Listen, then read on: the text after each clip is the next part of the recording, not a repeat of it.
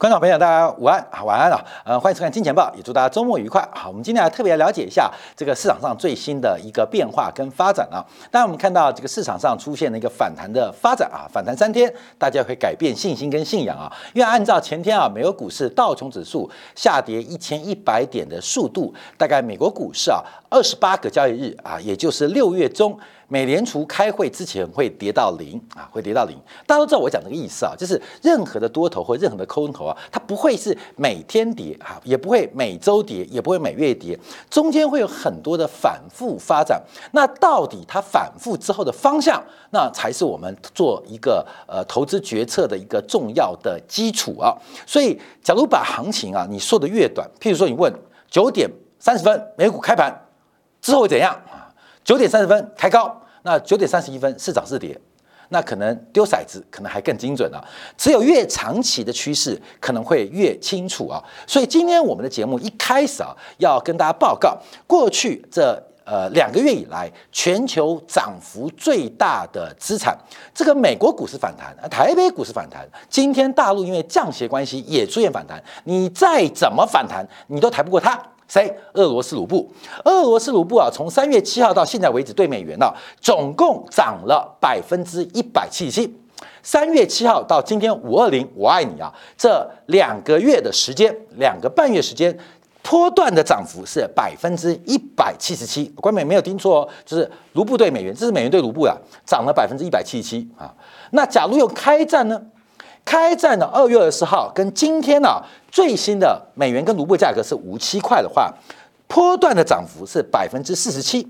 好，大家注意到，因为卢布的贬值并不是从俄乌战争开始的，其实早在去年开始啊，其实卢布就不断贬值，从原来的五十多贬到六十多，从六十多贬到七十多，一直到开战之前呢，从八十块钱进行末段的。喷出啊，这个末段的下跌，所以假如说卢布的贬值代表俄罗斯，哎，我们要分成两个阶段：俄乌开战之后跟俄乌开战之前。其实，在俄罗斯开战之前，俄罗斯的汇价卢布其实就不断的贬值。贬值假如是个问题，解决俄罗斯卢布弱势最好方法就是找了一个美国代理人。海 K 段，所以目前啊，关没有啊？这个市场的价格是告诉我们真相，有时候我们利多利空判断不知道。那市场真金白银告诉我们，卢布创下了二零一八年四月份以来的新高啊，四月份也新高。根据路透社报道啊，俄罗斯的副总理洛瓦克表示，随着啊今天这个是俄欧洲油气的付款截止日，跟俄罗斯天然气公司。有供气合约的五十四家企业当中，已经有超过一半在俄罗斯的卢布账户开好了付款的方式。所以诺瓦克提到，未来几天我们就知道谁有卢布支付，谁有谁有拒绝支付。所以目前我们提到这个卢布啊，真的是全球现在最稀缺的商品，大家都要抢啊，大家都要抢。所以我们花了一点时间解读过这个俄罗斯央行啊，这个纳比乌里纳这个非常。犀利的操作手法，把整个卢布从一个看似崩盘阶段的货币，变成全球不仅是外汇，也是全球所有商品。最强的资产，当然啊，我们在台湾的这观众朋友每天被这个电视洗脑啊，呃，就觉得好像呃，这个俄罗斯快被打垮了，乌克兰感觉要光复莫斯科了。可事实上，从整个俄乌战争目前新的一波变化当中，俄罗斯的第二波的战略目标即将完成，那会不会有第三波的战略目标？应该是一定会有的。所以，从俄乌战争的局势目前看得非常清楚，对于俄罗斯是极端的倾斜，包括我们看到昨天。耶伦，美国财政部长也提到了没收俄罗斯的美债可能找不到法律依据。哎，耶伦也放软哦，啊，耶伦也放软。我们不要忘记，耶伦不是财政部长哦。中美高峰会议的时候，耶伦排第三哦，啊，耶伦排第三。你不要以为耶伦不重要，美国的财政部长是政治性格很强的，所以美国的财政部长耶伦啊，他基本上就是拜登。依靠的三个女人，其中对于财经、对于经济领域最为依赖的就是叶伦啊。叶伦也放软的，那叶伦放软的原因是什么？那我们就要进一步做观察跟留意啊。所以从这边最新的一个变化跟发展，我们看到卢布创新高啊。从三月份以来啊，呃，严格来讲是第二季以来全球表现最好的资产就是俄罗斯的卢布啊，大幅升值，昨天更是大幅上涨了，大幅升值了百分之七。同时，俄罗斯的股市。也快要回到，快要回到当初俄乌战争开战开战的起点点了啊，起点点了。所以这一段的峰回路转，它代表的形态，代表的变化，值得大家特别来做推敲跟留意。好，那我们这就要配合。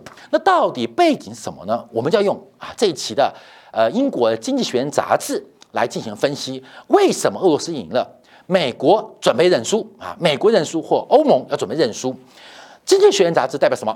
我们引用马克思的讲法，这是欧洲这个金融贵族发生的喉舌，也就是顶层阶级、西方国家顶层阶级的传声筒啊！这是经济学人杂志。那这个讲法是马克思对于英国经济学人杂志的一个定义。那经济学人杂志讲什么？即将到来的粮食危机。这个战争啊，把一个脆弱世界向大规模的饥饿来进行一个呃压迫，解决这个问题是每个人的事。我们看最近，大家看新闻啊，这个乌克兰的国家安全的粮食储备被欧洲给要走了啊，不能说抢，不能偷啊，就基本上用粮食换。武器啊，乌克兰用粮食跟欧盟换武器，那换到什么武器不知道。但目前我们看到大量俄罗斯的粮食是被往东欧、往中欧来进行输送，那代表这波粮食危机不仅仅是第三世界，甚至发达国家、文明国家也有可能碰到。严重的粮食冲击啊，这不是价格的问题，这可能是个数量问题。所以经济学人啊，在这一期啊，特别用小麦啊来作为一个封面啊，就提到了即将到来的粮食灾难。那经济学人杂文章提到，因为战争跟各国的保护政策，将。脆弱的世呃世界啊，推向大规模饥饿，因为到目前为止，已经超过十七个国家进行了粮食保护主义，尤其是俄罗斯用友好国家跟不友好国家的差别待遇，让这一次的粮食危机似乎并不全面哦，并不全面哦。对于俄罗斯的友好国家制成一个粮食的供需体系，而不友好的国家，他们的粮食的供需出现缺口，出现缺口。我们举个例子来做观察：欧洲国家当然有些粮食是呃富有富余的，可以出口的；美国很多粮食是富余的，可以出口的。可是就如同我们看到欧洲的这个石化产业什么都有做，偏偏柴油依赖俄罗斯。我们看到。这个美国什么都有做，偏偏化肥需要俄罗斯，所以目前这个粮食危机在普丁的细致的国际外交操操操作当中，他并没有压迫到第三世界，并没有像土耳其也讲话了嘛，所以使得整个全球反扑俄罗斯的压力，诶。变成部分被针对啊，所以经济学人杂志当然他希望拉到全球大家一起下水啊，一起下水。所以到底这一次会有什么样的一个结果？经济学人给了四种解决方案，给了四种解决方案。第一种是停止使用玉米来制造乙醇啊，就停止用玉米制造生殖燃料啊，后面这是呃大幅的一个倒退。第二个，停止使用种子油来制造成生物柴油。第三个，不要给牲畜吃东西啊。第四个，解除黑海封锁。好，各位朋友，这个答案就知道嘛，绝对不会是一啦，也不是二啦，也不是三啦，是四啦。解开黑海目前的封锁，那解开黑海封锁要找谁帮忙呢？资本家是没有国界的。资本家哪里有利益就去哪边，谁能够提供利益，谁就是好朋友。所以目前面对的粮食危机，不管直接影响还是间接对于各国利率政策的一个冲击，那伤害到资本家的利益。所以谁伤害谁就是敌人，谁能够解决问题，谁就是朋友。所以我们看到，为什么叶伦在昨天提到没收或不呃这个美债不偿还给俄罗斯，找不到法源根据，这是一个很大的让步，就是呃之前冻结俄罗斯的这个外汇储备，冻结外汇俄罗斯的资产，那本来说没收的，后来叶伦跳出来说，嗯，没有法律哦，不能这样干哦，哦，美国人这时候讲法律喽，那不是美国人讲法律，经济学人他代表的是一个昂格鲁萨克逊民族的顶层思想，一个顶层思想，最近要准备找战争。幕后的黑手给抓出来，来负担这个任呃呃来了结这个结果。所以我们看到，那直接就看答案嘛。我也不知道谁，我只看到，诶，卢布大神啊，看着卢布很开心啊，卢布非常开心。俄罗斯的资本家笑开笑开怀了，普丁偷偷的笑。最近听说还在讲笑话，为什么？因为俄罗斯在军事战争当中打得水深火热，可在金融战当中，俄罗斯的股汇债不是已经创下新高，不然就是准备回到。前高，甚至解决过去几年所面对的问题。关没有？你听起来会不舒服。我知道我们观众啊，一四五零听起来不舒服。我告诉你是现实，现实就摆在这边。答案不是我决定了，卢布不是世光买的，卢布会长这个样子。有太多西方国家吃里扒外的企业家、资本家，他们站在普京这边。你应该，假如你对我怨恨，不要对我怨恨，你要去谴责这些人。谴责这些人，为什么你偷偷买卢布呢？我是不是在一个月前、两个月前就跟官员报告，卢布将会洛阳纸贵，这会成为全球最稀缺的资源？为什么？因为没有卢布。还记得一个多月之前，世光分享了一个在节目当中的过程，就是我有一天发动我们这个团队啊，每个人去帮我买卢布现钞，买卢布现钞。大家可能不可思议的不知道，我用多高的汇价跟大家换哦。大家可能并不知道我是用多高的汇价，我是换一万块卢布，对不对？就是你把卢布当美金。哦，对，我是把卢布当美金嘛。关美，你知道吗？我就动用我们团队哦，因为我们团队大部分很多电视台的，有商有银行的，出身都有啊。我用三十万台币换一万块卢布啊，限时五个小时，你们打电话求爷爷告奶奶，只要能够把一万块卢布摆在我桌上，三十万的台币给大家。关美，你知道哦，我是用一百倍的汇价。一百倍汇价，叫我团队动员去换卢布。我不是笨蛋，也不是傻子。第一个是要给团队一个呃呃新鲜的奖励。第二个，我就要透过大家测试，不是说打六通电话，透过六个转接可以找到世界上地球任何一个人吗？好，你们去打电话，五个小时把一万块卢布换到桌上，三十万台币，你们就按比例拿走啊！看到没有？我告诉你，换不到。最后到拖到下午四点多五点多啊，才有一个台湾啊这个东正教的一个领袖啊，他刚好是遇到俄罗斯人，俄跟俄罗斯关系很好嘛，才送来卢布，你知道吗？才送来卢布现钞哦，你就知道卢布有多难换了。色光亲自换过，不是我换，我请我们团队用电视台的关系，用就业关系，用各式各样关系，你们想办法去换啊，换三十倍哦。把美元当换哦，所以我说啊，我就提到卢布是全球最稀缺的产品，这就是一个现状，这是一个变化过程。好，我们看到经济学人就看到一些变化跟发展。好，我们看这个世界正在改变。昨天美国股市啊继续下跌，那美国股市下跌主要原因啊就是呃第一大市值，美股第一大市值是苹果，呃道琼破新低啊，来到三万一千零一十六点啊，那主要原因就是苹果破新低，苹果的股价。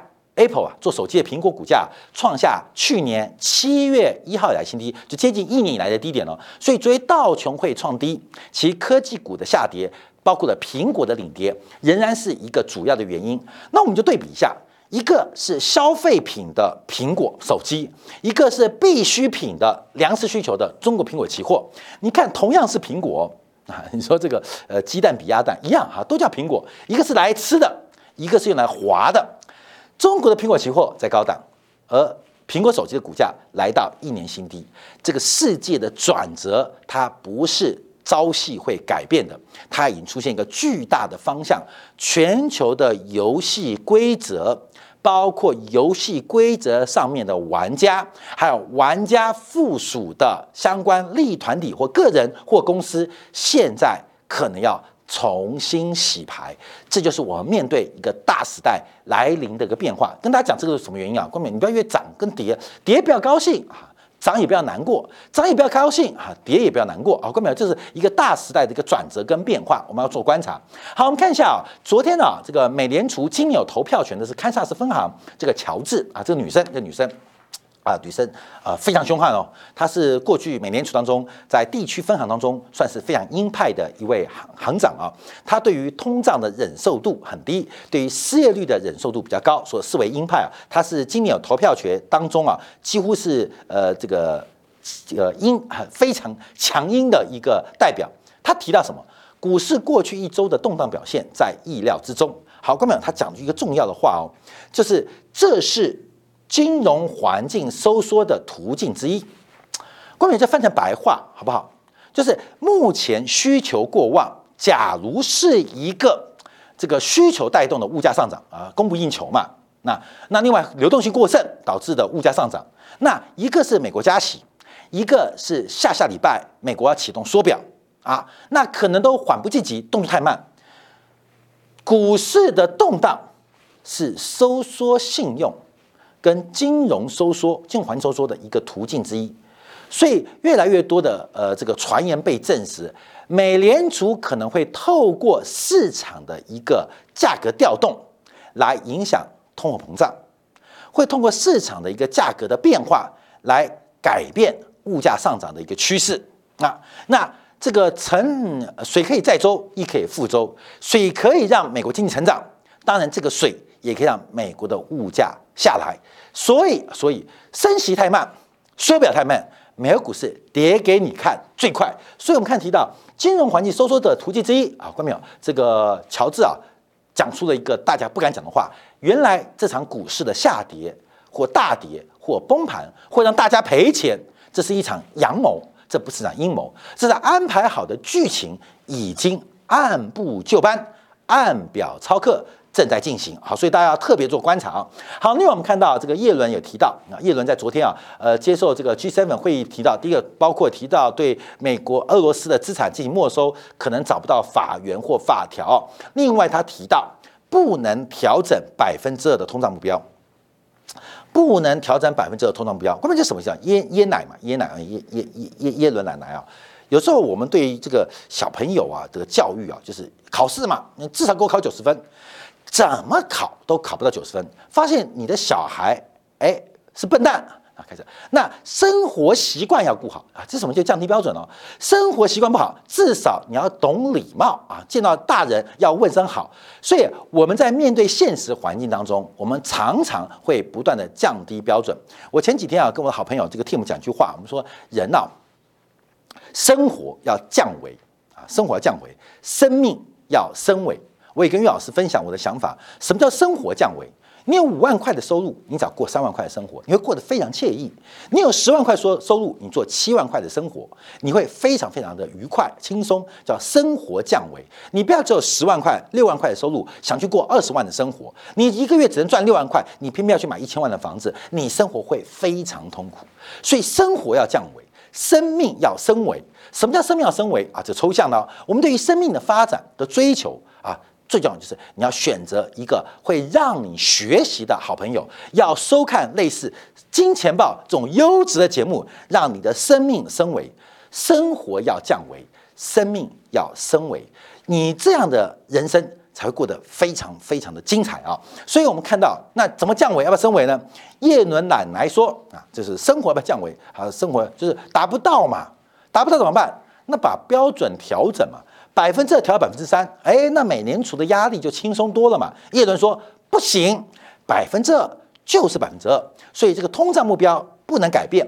好过没有？一个考不了成绩的学生，你能怎么办？他非考不可，而且还一定要考，那怎么办？就是死死的抽他打他嘛。所以才会有乔治的讲法啊。对于美国股市，对市场动荡，基本上是一个非常重要，就是不行就打的，不讲的，也不教的，用锤的，希望。透过市场的生命力来解决一场物价失控的危机。好，等一下我们会讲一下欧洲央行的一个货币四月份的会议记录，它透露一个很重要的端倪。等一下我们跟大家报告跟分享，就欧洲呃央行啊，呃昨天公布了四月份的利率会议的摘要啊，利率会议摘要，其中有一段话非常重要啊非常重要，也显示出目前全球经济碰到的问题啊。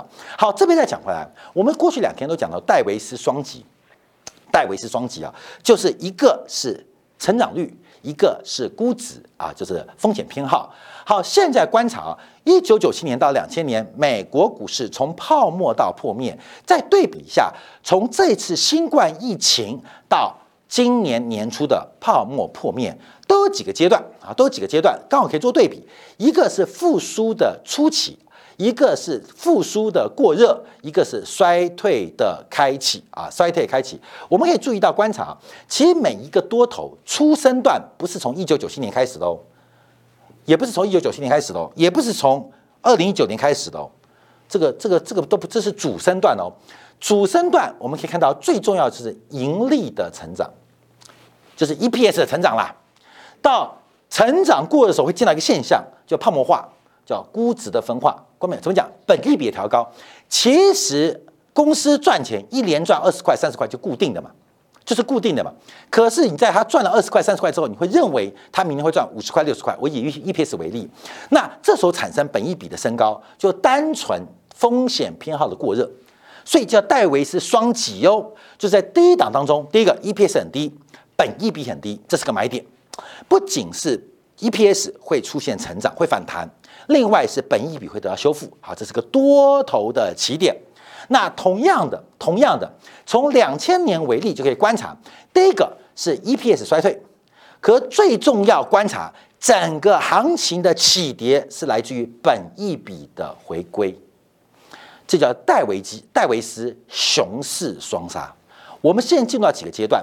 我们现在只是刚刚经历过 EPS。而叫本益比市盈率的修正而已，还没有到超热超跌哦。我们现在还没有经历到盈利的分化。我们看下面这张图啊，看下面这张图，观众就可以做观察。第一个就是，呃，之前也是一样啊，包括盈利的成长，到后面是整个本益比的呃呃暴冲，就是本梦比啊，本益比到本梦比。那现在开始主要是本梦比的修正，可是我们还没看到 EPS 的下滑哦。所以分为好几个阶段，我跟大家提到。本一比的回归就是下修了，把泡沫给挤掉，修正到正常的一个成长性。本一比市盈率，那市盈率是个主观的，那这是初跌段，主跌段一定是 EPS 的下滑，末跌段会出现恐慌，恐慌就是本一比的超跌，这是一定的啦。啊，后面就戴维双击，所以我们做多戴维斯讲双击，EPS 低，本一比低；做空一样，EPS 高，本一比高。现在本一比有没有修正？有。有修正到接近历史的区间上缘，其实还是偏高啦，可是至少比之前泡沫好很多。可是我们注意到 EPS 还没修正啊，所以为什么这几天像沃尔玛、Target 会暴跌？为什么思科会暴跌？为什么？因为 EPS 的修正忽然来了，从他们的财务预测忽然公告，就发现不仅本梦本梦比变本一比，连 EPS 的幻想都破灭了，哇，就形成了。戴维斯双击，好，那但是个股它有财测财报，可是真实的宏观经济，包括了美国股市，包括了台北股市，包括了大陆股市，那现在进入什么阶段？我们特别提到，不管现在反弹或不反弹，它只是市盈率的修正，还没有呃悲观哦。我我讲还没有悲观，因为从市盈率的绝对指标，美国股市还是二十几倍嘛，现在等待 EPS 修正，有没有证据？好，哥们，即将开始。我们先看到啊，这个我们昨天还前天做了纽约分行的 FED 制造业指数啊，呃，这个今昨天公布的是费城的 FED 制造业指数，忽然从扩张到衰退，仅仅用了一个月的时间，从十七点六大幅掉到二点六，不管包括的订单，不管包括资本支出，包括对于就业的需求，都出现了急速的反转。这一次经济反转速度只有跟两千年相比，为什么两会这样？因为两千年叫千禧在千禧年嘛，不是说你不换电脑，这个从九九会变成变零零的时候会当掉啊，不能用。那你的这个呃硬碟里面存的东西会不见，所以要买很多光碟片，说光碟片好热嘛。所以等到两千年一月一号发现，嗯，歌照唱，舞照跳，电脑照跑啊，这泡沫泡沫破灭了。这次也是一样啊。俄乌战争嘛，和各位一样嘛，这是一个关键的转折点嘛。从这次的变化刚刚好，呃，不是应该那样吗？怎么变成这样？这次戳破的不是国际游戏规则的假象哦，和平的假象哦，也把繁荣的假象给戳破掉了。后面我们就拭目以待，做观察。因为现在不知不觉进入了夏天，虽然今年台湾的五月是有史以来最冷的五月，可是已经立夏喽。什么意思？我们离秋天不远喽。秋天过就冬天喽。油气对于欧洲、对于全球的影响，生活面影响才刚刚准备，正在酝酿。好，这是费城分行的变化。好，另外我们再加啊，因为那天讲的是纽约分行嘛，现在看到费城分行，所以美国有五个分行在做制造业今年的调查啊，基本上现在都在往下掉。掉什么地方？观众朋友，你去想嘛，纽约跟费城是美国最东北的地方嘛，也是美国经济、美国精英最为汇集的地方嘛。美国东北嘛，费城跟纽约嘛，啊，波士顿那个地区，关键是美元好的大学、金融机构总部都在那边嘛，所以现在他挂了啊，他挂了啊，关键他挂了，呃，关这个数字啊，关键就是如同上海之于中国啊，纽约啊，费城啊，之于美国就跟上海之于中国差不多啊，一个是有清零崩盘，一个是没有清零照样崩盘，所以我们讲。这个崩不崩盘跟清不清零没关系，可能跟长期的规律出现最大的一个相关系数。好，另外美国昨天公布的初领申试验申申请业界人数啊，是高预期，为今年以来最高的水平。好，这个数字啊不算高啊，不算高，可是今年以来最高。过没有？为什么不算高？因为后面会更高啊，后面会更高。所以我们看美国的失业问题，那天我们算过，至少需要三百万人的新增失业，就是在明年第一季之前，我估计哦。明年第一季之前，美国要创造三百万个人失业，才有可能把物价给压下来。很赶哦，你要忽然让很多人失业，蛮难的。你要创造就业机会很难，你要创造失业也蛮难的。因为只有按照这个方法，按照鲍威的百分之五的自然失业率的观察啊，那天我们前年节目做过，所以目前这个数据只是刚刚开端，也就是美国股市跌了两成，终于有一点效果了。乔治的说法不就这意思吗？美国股市跌了二十 percent，这个 Netflix 腰斩再腰斩，呜，我们终于见到一点效果了。那这个效果怎么办？那就要去吃下去，还是效果既然对了，打第二针，打第三针。打加强针下去，好，观众要特别做留意啊。好，另外我们看昨天美国公布的成屋销售这个数字啊，也是大幅低于预期啊，所以美国的房地产目前也出现了一个非常大的一个转折，这个转折速度来的有点快啊。这个转折速度来的快，包括跟美国股市形态一样，从这是量，这是量哦，这是量哦。我们看价，美国房地产价格暴冲啊，四月份的房地产价格周位数年增率百分之十四点八，继续走高哈。继续走高啊，继续走高，所以我们看到这个量大跌，价喷出啊，那就是量价背离嘛。那我们看一下销售库存哦，关键指标了。大家知道美国房地产啊，过去过去这几年啊，投资不足，还有包括营建成本升高，所以使得有人的讲法是房子没有新的啦，现在市场的库存很少了，那个两三天就卖掉了，你你不买就不行啦。前阵子我们看到在去年底的时候，美国的房产热到就是要加价购。你不加价，很快就被买走了。好，我们看到一个最新指标，美国房地产的库存开始出现反弹哦，开始出现反弹哦。这个价格不断走高，可是成交量却不断的快速下滑。不管是新屋，包括成屋，都是一样。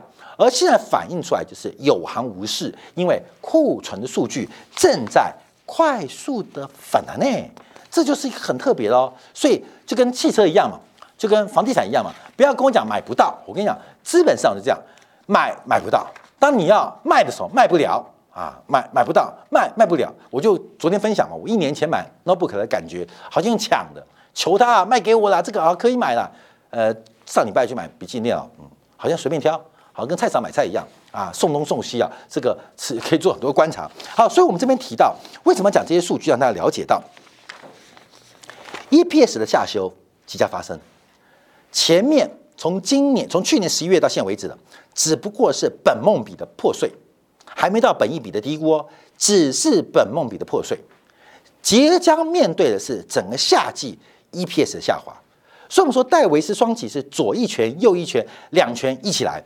而这个变化值得大家特别做观察留意啊，所以在周末啊跟大家来做个分享。好，休息片刻，我们在精简部分要解读一下人行在今天降息的背后，还有包括欧洲央行利率会议的一个发展。更重要的是，哎，为什么英国央行大举的抛售黄金呢？这个背后的故事对于金价有打击吗？休息片刻，我在精简部分为大家做进一步的直播。